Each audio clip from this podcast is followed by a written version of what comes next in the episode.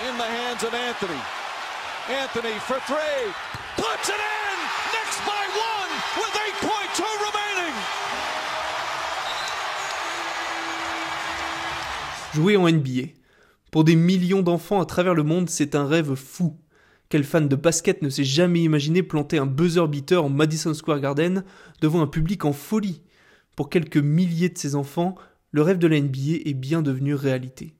Chaque année, c'est environ 400 joueurs qui ont l'honneur de fouler les parquets de la Grande Ligue, mais pour certains, le rêve fut de courte durée. Et c'est le cas de notre héros du jour, son nom, James On Curry. Quoi? J'ai bien entendu LeBron James? Stephen Curry? Non, je vous arrête tout de suite, cet homme n'a aucun lien familial avec Del, Steph et Seth, et il n'est pas non plus le petit frère du King. 3,9 secondes.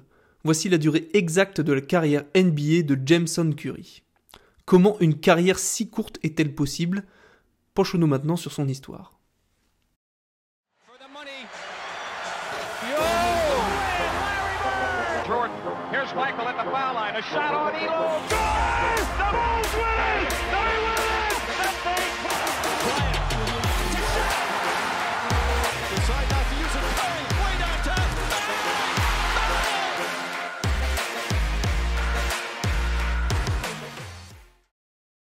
Né en 1986 dans une petite ville de Caroline du Nord, Jameson Curry a tout d'une future star de la Grande Ligue.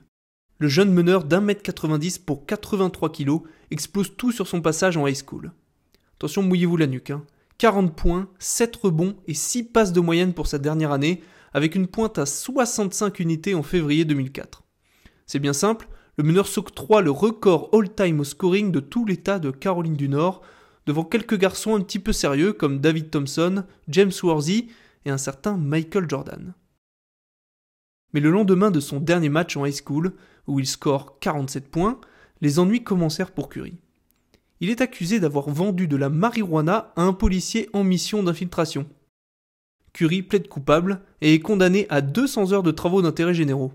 Mais là n'est pas le pire, loin de là. Il se voit exclu du programme de la prestigieuse université de North Carolina qu'il s'apprêtait à rejoindre, et qui lui retire également sa bourse d'études. Curry voit donc ses rêves de rejoindre la même université que Michael Jordan s'envoler très très loin. Le meneur doit rebondir, et il trouve un point d'atterrissage à l'université d'Oklahoma State. Une jeune université, certes, mais qui vient de former un certain Tony Allen, très fort défenseur et futur champion avec les Celtics de 2008. Plus récemment, on y retrouve un autre Celtic, en la personne de Marcus Smart, mais surtout le numéro 1 de la draft 2021, Kate Cunningham. En trois saisons NCA entre 2004 et 2007, Jameson Curry ne fera que progresser. Durant sa dernière année, le meneur sera titulaire et tournera à plus de 17 points, 3 rebonds, 4 passes et une interception de moyenne, le tout à un sympathique 41% à 3 points. Des stats solides qui le conduisent à se présenter à la draft NBA de 2007. Malheureusement pour lui, il ne sera sélectionné qu'en fin de deuxième tour, en 51e position par les Chicago Bulls. Décidément, toujours dans les traces de Michael Jordan. Mais vous l'aurez compris, si nous parlons de lui dans cette chronique, cela signifie que son destin fut bien éloigné de celui de son Altesse. Tout d'abord, en début de saison, Curry sera envoyé en D-League, l'ancêtre de la G-League. Une nouvelle fois, sur les terrains, le jeune meneur montre l'étendue de son talent, en tournant à plus de 20 points de moyenne sur ses 13 premiers matchs. Mais de nouveau, c'est l'extra sportif qui le rattrape. Tout d'abord, il se fait arrêter une nouvelle fois par la police, mais cette fois-ci en train d'uriner dans les rues de Chicago. Malgré cet incident peu glorieux, les Bulls envisagent tout de même de lui faire effectuer ses débuts en NBA. Curry est appelé à voyager avec l'équipe pour le futur road trip à l'Est. Mais notre cher Jameson rata l'avion qui emmenait l'équipe à New York. Son excuse Il s'est perdu dans les rues de la ville en allant à l'aéroport. Cette fois-ci, c'en est trop pour le management qui coupe Curry dans la foulée. Le joueur n'a pas joué un seul match sous le maillot des Bulls. À la suite de ces événements, il tente la chance dans notre beau pays, plus précisément au sein du Pau Orthez. Le directeur général du club voit l'arrivée du jeune américain d'un très bon œil et le décrit à l'époque comme, je cite, une vraie pointure dont le talent nous a fait oublier son jeune âge. Le résultat deux matchs, 4 points et 15% au tir. Bref, retour à la case départ pour notre jeune meneur qui refoule de nouveau les parquets de la D-League. Entre 2009 et 2010, Curry va bosser dur pour essayer de retrouver sa place. Et avec plus de 16 points par match, il va réussir à attirer l'attention des Los Angeles Clippers. Avec un contrat de 10 jours dans la poche, il est l'heure pour Curry de tout donner pour prouver qu'il a sa place dans la Grande Ligue. Le 25 janvier 2010, les Clippers sont en déplacement chez les futurs finalistes, les Boston Celtics. Face au quatuor Pierce, Garnett, Allen et Rondo, il est temps pour Jameson Curry de fouler les parquets de la NBA pour la première fois. 3,9 secondes à jouer à la fin du troisième quart-temps, le match est serré. C'est alors que le coach, Mike Dunleavy, se tourne vers Jameson. L'heure de gloire est enfin arrivée. L'arbitre siffle la remise en jeu, le ballon arrive dans les mains de Ray Allen, grosse défense de Curry, et le buzzer retentit. Fin du troisième quart, Curry n'aura pas touché le ballon.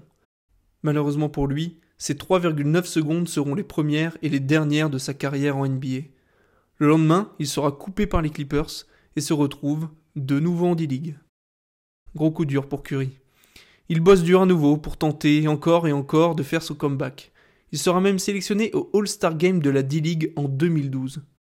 Mais au fil des années, son temps de jeu et ses stats commencent à diminuer. Malgré quelques rumeurs par-ci par-là à propos d'un potentiel retour en NBA, il n'en est rien et en octobre 2014, il sera de nouveau arrêté par la police en possession de stupéfiants et cette fois-ci d'une arme. Curry s'enfonce et fournit une fausse identité à la police, ce qui lui valut quelques semaines de prison. À seulement 28 ans, il décide de démarrer une nouvelle vie en retournant dans sa Caroline natale.